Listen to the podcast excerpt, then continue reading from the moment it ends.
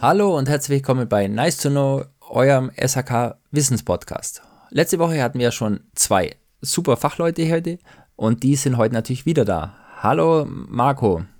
Hi, grüß dich, Patrick. Und natürlich unser anderer guter Spezi, also mein guter Spezi, das wollte er hören, weil das letzte Mal hat er sich beschwert, dass ich das nicht sage. Mein guter Spezi, mit, mit dem ich ab und zu essen gehe. Hallo Sven. Hi Patrick. Ja, natürlich. Also wir haben beim letzten Mal die letzte Folge gehabt, sozusagen unsere Fußbodenheizung. Da haben wir so ein bisschen die Auslegung gelernt. Das heißt, wir wissen dann, wie wird ausgelegt. Wir haben gehört, wie wir das Wasser schützen können in der Fußbodenheizung. Wir haben gehört, wie wir im Endeffekt auch so dieses Wasser, ich sage jetzt mal, vorher aufbereiten. Das kennen wir auch von einer anderen Folge unserer Podcast. Und jetzt wollen wir natürlich mal in dem rein, wie verlegen wir überhaupt diese Heizungsrohre. So, und da komme ich gleich zu dir, Marco. Ich kenne zwei Verlegearten. Das heißt einmal die Schnecke, dieses Bifaral, und im Endeffekt die Schlange, das Meander. Und jetzt kannst du uns mal ganz kurz dazu sagen, warum haben wir denn einmal diese Schneckenart und einmal diese Schlangenart oder die Meanderförmig und welche von beiden ist eigentlich die beste oder was sagst du, ist es beides gleich? So, also, ähm, es gibt nicht nur die zwei. Es gibt auch ähm, im Endeffekt kombiniert, also das heißt im Endeffekt die biferale Variante mit einer sogenannten internen Randzone. Also da wird im Endeffekt zwei Schnecken gelegt sozusagen. Ähm, das sind so die drei typischen Varianten, die man hier hat. Ähm, Vorteil, Nachteil. Ähm, ich habe einmal die, die, das Mentorförmige. Da habe ich im Endeffekt fahre ich mit einem, ja, mit meinem Vorlauf im Endeffekt nach vorne, fahre dann im Schlangen, also wirklich so, ja, im Zickzack im Endeffekt zurück. Hier habe ich, sehe ich auch gleich den Nachteil. Der Nachteil ist im Endeffekt, ich habe einen relativ konstanten Temperaturverlust nach hinten hin. Ähm, und das ist so auch der Nachteil von dem mentorförmigen. Das mentorförmige nimmt man normalerweise zum Beispiel, um eine Randzone zu legen oder an einer großen Glasfront einfach mal die ja, die Kälte von der Glasfront im Endeffekt abzufangen, da wird es genutzt. Das ist schon ein bisschen der Vorteil. Ich fange halt relativ schnell die Temperatur ab. Bei der sogenannten schneckenförmigen Verlegung ist es so, ich fahre mit meinem Vorlauf im Kreis und wie eine Schnecke zieht sich zu und dann fahre ich nach der Mitte im Endeffekt mit meinem kälteren Rücklauf im Endeffekt wieder zurück, genauso auch in dieser Schnecke. Hier ist so, ich habe eine, ja, auf der gesamten Fläche, wo ich meine Fußbodenheizung auslege, ähm, eine relativ konstante Temperatur. Ich habe keinen so krassen Temperaturverlust wie jetzt beim mentorförmigen und das ist eigentlich so auch die gängigste Variante, wie ich normale Wohnräume jetzt lege. Und deswegen ist eigentlich so im normalen Wohnungsbau die Schneckenvariante eigentlich die richtige. Okay, das ist ja klar, das ist, also man, hab, verstehen wir das, wir haben das auch gehört schon von dir mit diesem mittlere Oberflächentemperatur und sonstigen Ganzen, das haben wir auch schon gehört bei der letzten Folge. Sven, jetzt hat der Marco was erzählt von sogenannten Aufenthaltszonen und Randzonen. Was ist denn da der Unterschied zwischen den beiden? Ja, letztendlich ähm, sagt, sagen es die Begriffe ja schon. Aufenthaltszone ist der Bereich, wo sich Personen hauptsächlich bewegen, sitzen, essen, also überall dort, wo Personen sich bewegen äh, und die Randzone ist dann wiederum der Bereich, ähm, wo ich in der Regel ähm, auch eine etwas dichtere oder einen etwas kleineren Verlegeabstand wähle, weil äh, die Randzone ist dann zum Beispiel vor einer Fensterfläche oder zur Außenwand hin, wo dann meine Wärmeverluste steigen. Auf der anderen Seite sich aber Personen nicht bewegen. Von daher gesehen ähm, dort der Temperaturverlauf ein etwas anderer sein kann und sein darf, wobei die Oberflächentemperaturen von äh, 25, habe ich jetzt gerade richtig, 25 Kelvin oder 25 Grad nicht überschritten werden sollte ebenfalls. Ja, da geht es in den Randzonen rein darum, um ähm, größere Wärmeverluste halt durch Außenwände, durch Fensterflächen auszugleichen, so dass ich im gesamten Raum ein gleichmäßiges Temperaturgefühl habe. Das hast du schon richtig gesagt. Also 35 Grad ist eigentlich im Endeffekt die Oberflächentemperatur. Die sollte, wenn möglich, nie überschritten werden. Aber ganz ehrlich, 35 Grad, lieber Sven, dann wird das richtig heiß da unten drunter. Genau, also verzeih. Bist du eher bei deinen 25 Grad schon besser äh, als, wie gesagt, mit diesen 35 Grad. Also das muss man sich einfach so vorstellen. Genau, das passt schon. Genau. Jetzt ist aber so noch meine Frage. Wir haben jetzt bis jetzt alles schon ein bisschen erklärt. Wir haben jetzt erklärt, wie das Wasser läuft. Wir haben jetzt erklärt, was es für Varianten gibt. Und jetzt unterhalten wir uns mal einfach drüber, was für Systeme gibt es. Also was für Verlegesysteme kennst du, lieber Sven? Und welche Vor- und Nachteile haben denn die? Ja, letztendlich gesehen äh, gibt es zwei wesentliche Unterschiede. Das sind die Nasse- und die Trockenverlegesysteme, äh, die äh, wir unterscheiden. Ähm, da gibt es dann nochmal Untersysteme. Beim Nassbausystem ist es äh, das Tacker-System oder ein Noppensystem oder Klett oder auch Dünnschichtsysteme. Aber der wesentliche Faktor dabei ist eigentlich, wenn ich etwas nass verlege, also sprich ähm, nachher den Esterich da in Nassform drauf aufbringe, ähm, habe ich halt mit einer gewissen Trockenzeit äh, zu rechnen, die der Boden einfach zum Abbinden braucht. Ähm, da muss ich, das muss ich in der Bauphase einfach anders berücksichtigen.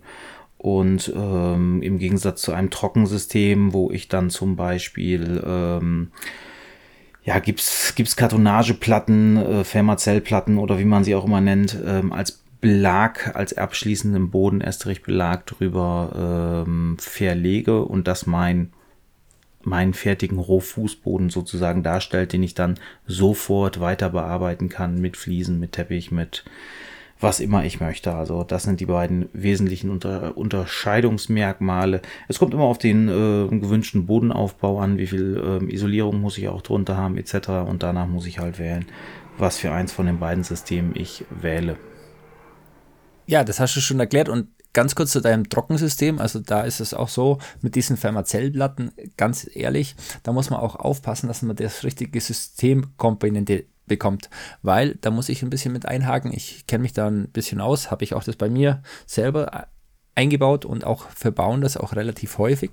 Das ist also so, wenn die Systeme nicht aufeinander aufbauen, also wenn da du wirklich Probleme miteinander hast, dann kann es also sein, dass der eine Hersteller auf den anderen Hersteller hergeht und sagt, okay, ich habe da meine, keine Gewährleistung.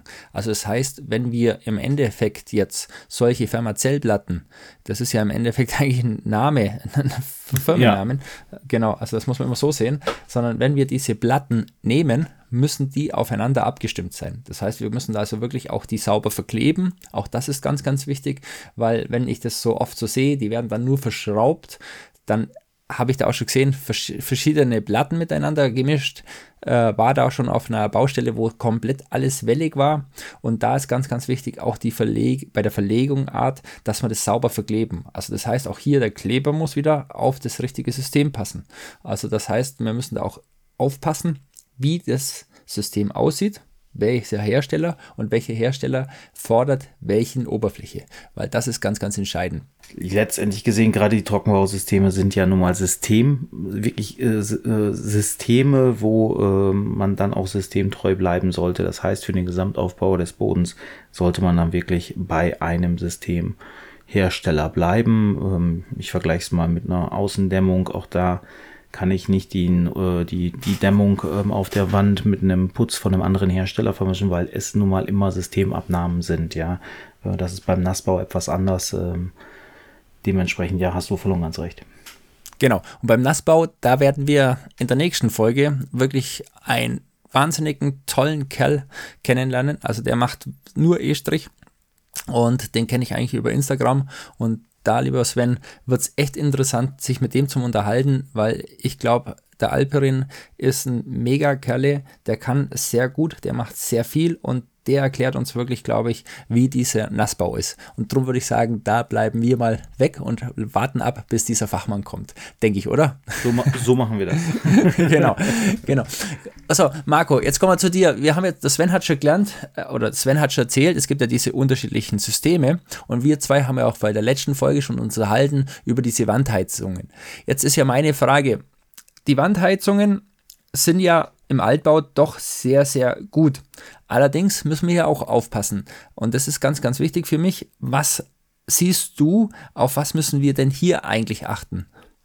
Also in erster Linie ist mal so, warum setzt man denn eine Wand- oder eine Deckenheizung ein?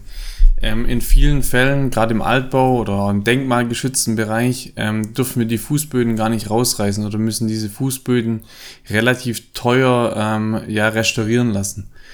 Und in den Fällen geht man dann Richtung eher Richtung Wand oder Deckenfläche, weil man dann einfach sagt, okay, ich muss keinen, keinen, meinen Fußboden nicht beschädigen, ich kann im Endeffekt direkt an die Wand gehen, die ich dann vielleicht eh verspachtel oder auch mit ähm, Rigips nachher ähm, begradigen muss. Und hier kommt dann im Endeffekt die Wand oder die Deckenheizung ins Spiel. Ähm, bei einer Wand oder bei einer Deckenheizung ist so, ähm, ich kann es natürlich nicht an die Wand tackern, so wie mit einer, ja, mit einer typischen Fußbodenheizung. Hier gibt es entweder fixfertige, ähm, ja, wie so Platten, so Elemente, die dann im Endeffekt deckenhoch an die Wand geschraubt werden. Schon richtig vorkonfiguriert gibt es da manche Hersteller, wo das anbieten. Ähm, oder mit sogenannten Schienen. Das heißt, es sind so, ja, so, ähm, muss man sich vorstellen, wie so Klemmleisten, die ich dann an die Wand ähm, klebe oder verschraube, ähm, wo ich dann meine Rohrleitungen reinlegen kann, dass sie dann auch an der Wand halten. Und dann kann ich da entweder mit meiner Trockenbauplatte drüber fahren oder ich kann im Endeffekt mit meinem oder von meinem Gipser oder E-Strichleger im Endeffekt dann die Wand ver, äh, verspachteln lassen. Das ist so das Typische, wie man mit einer Wand- oder Deckenheizung im Endeffekt vorgeht. Ich hoffe, ich kann deine Frage so einigermaßen beantworten. Oder hast du noch Fragen dazu? Nö, ich frage jetzt nur gerade, wo kann ich meinen Nagel in die Wand schlagen, um mein Bild aufzuhängen? Das ist natürlich bei einer Wandheizung immer ein Riesenproblem. Ich kann die natürlich nicht orten, außer ich lege ein Metallverbundrohr rein. Ähm, das ist immer relativ schwierig, dann ja, irgendwas zu befestigen. Genauso auch mit, man muss mega aufpassen mit, ähm, ja, mit so Einbaumöbeln, mit Einbauschränken oder geschweige denn, wenn ich Schränke komplett vor die Wand stellen möchte, dann fehlt mir irgendwann die Temperatur. Geschweige denn, wenn ich große Glas, ähm, ja, so die typischen äh, großen ähm, Schiebetüren am Balkon habe, da tue ich mir dann natürlich schwer, also schwer, im Endeffekt auch die gewissen Rohrmeter, die ich brauche, um den Raum zu beheizen, auch in den, ja, an die Wand überhaupt zu bekommen. Da muss man wirklich darauf aufpassen, dass natürlich die Wandfläche dann auch überhaupt zur Verfügung ist. Genau, also das ist auch ganz, ganz wichtig. Wandheizung muss im Endeffekt komplett eine freie Fläche da sein. Das heißt, wir können da nichts davor bauen und äh, deswegen sollte das wirklich nur als Not sein. Oder was heißt Not? Not ist immer schlecht. Ich denke mal, im Altbau auf jeden Fall immer mehr und mehr eine Möglichkeit und ich glaube, das wird auch auf jeden Fall weiter. Jetzt kommen wir zu einer Frage natürlich und zu unserer abschließenden Frage von Flächenheizungen. Wir haben es jetzt eigentlich so mitgekriegt, Flächenheizungen versorgen die Räume im Haus nahezu unsichtbar und ganz, ganz wichtig mit einer wohligen Wärme. Sven hat uns ja das letzte Mal schon ein bisschen abgefragt mit dieser gefühlten Wärme. Jetzt wollen wir mal wissen von euch beides, was ist denn die optimale Fußbodenheizungsregelung? Oder warum muss ich eigentlich im Endeffekt die Regelung der Fußbodenheizung wirklich optimal auslegen?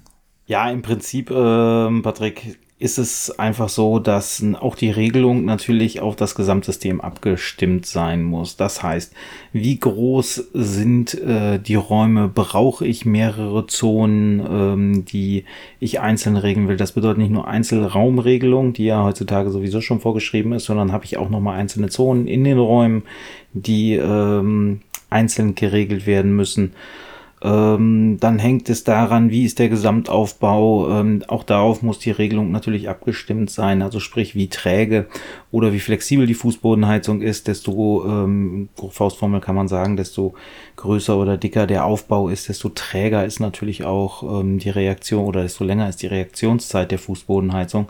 Habe ich also eine sehr dicke oder ja sehr starke Estrichschicht, die viel Wärme speichert. Ähm, dann braucht die natürlich auch länger, um abzukühlen und genauso um länger, um wieder aufzuheizen. Und all dieses äh, muss in der Regelung einfach mit berücksichtigt werden. Also wann sind die Startzeiten, äh, wann sind die Endzeiten, habe ich Sonneneinstrahlung. Ähm, all dieses muss in der Regelung mit berücksichtigt werden. Und von daher gesehen ist es schon wichtig, die Regelung dem System anzupassen. Okay, Marco, hast du noch was dazu hinzusetzen? nee, ja, also ich sage, doch, doch, doch. Und, äh, für die, ähm, ja, die Regelung ist einfach bei einer Fußbodenheizung immer wichtig. Und man muss sich auch in vielen Fällen dann sogar überlegen, ob ich sogar die Nachtabsenkung einfach sein lasse, weil einfach die Trägheit von der Fußbodenheizung einfach schon enorm ist. Und da muss ich schon die Regelung drauf abstimmen, dass ich halt einfach nicht zu viel Energie verschwende im Endeffekt, um abzusenken und nachher wieder das Ganze hochzuheizen. Das heißt, bei vielen Gebäuden geht man eigentlich davon schon her und nimmt die Nachtabsenkung raus und fährt lieber eine konstante Temperatur, ähm, wie man wegen zwei Stunden zum Beispiel in der Nacht absenkt. Ähm, das möchte man ja auch vermeiden. Was es da natürlich gibt, sind so auch Thermostatköpfe, wo mittlerweile die Vorlauf- und die Rücklauftemperatur anpassen und wenn die sich angleicht, dann runterregeln. Also es gibt schon mittlerweile Systeme, wo man hier auch wirklich richtig gut regeln kann. Natürlich, ähm, viele Systeme kann man auch super kombinieren mit ähm, ja, schlauen Raumregeln, Geräten, die über KNX oder sämtlichen Smart Home Systemen funktionieren. Also da gibt es schon Möglichkeiten, wo echt interessant sind. Das stimmt. Und ganz kurz zu deiner ich sage jetzt mal zu deiner Nachtabsenkung. Nachtabsenkung würde ich eigentlich bei einer Fußbodenheizung komplett runternehmen. Eigentlich ist es besser, eine Tagabsenkung zu machen, weil du hast ja tagsüber Sonneneinstrahlungen und im Endeffekt, da ja tagsüber meistens Bewegung des Menschen ist, ist also so, dass der Tag eigentlich manchmal etwas kühler fahren kann als die Nacht. Das heißt, da kann man das auch da etwas machen.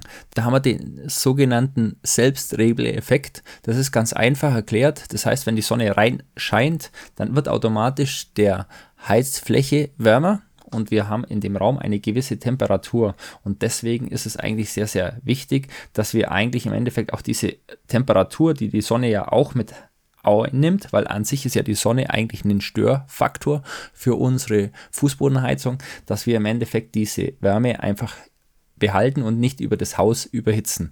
Deswegen ist es eigentlich sehr, sehr wichtig, dass wir diese Fußbodenheizung regeln. Ja, ich denke doch, das war eine tolle Folge. Habt ihr zwei noch was zur Fußbodenheizung? Ganz letztendlich, ich weiß nicht, ob ihr es, ob ihr es im, im, im, im nächsten Fall noch ansprechen will. Für mich ist äh, ganz wichtig, auch bei der Regelung der Fußbodenheizung natürlich der hydraulische Abgleich zu nennen. Auch das gehört nämlich zum Einregeln der Fußbodenheizung. Ähm, aber den jetzt zu erklären, mal eben auf die Schnelle, da kann man, da kann man schon fast eine eigene Folge zu machen. Hydraulischer Abgleich ist ähm, auch ein spannendes Thema. Aber bei der Fußbodenheizung exorbitant wichtig weil ich einfach deutlich mehr ähm, Effekt ähm, durch den hydraulischen Abgleich auf die ähm, Heizkreise habe als ähm, bei anderen Systemen.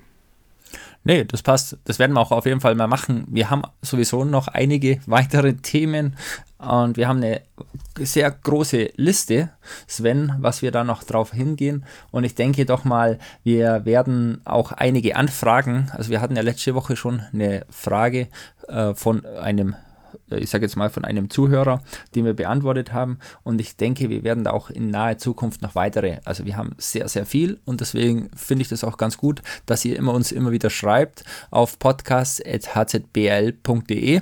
Schickt uns eure Fragen. Wir versuchen euch die so sinnvoll und so sinnvoll frei wie möglich zu beantworten, mit auch ein bisschen Spaß. Das ist auch ganz, ganz wichtig, dass es nicht zu trocken wird. Genau, dann würde ich sagen, vielen Dank dafür. Nächste Woche, wie gesagt, absolut genial. Ich freue mich auf einen Freund von mir, also auf einen Alperin, der Bau-E-Strich.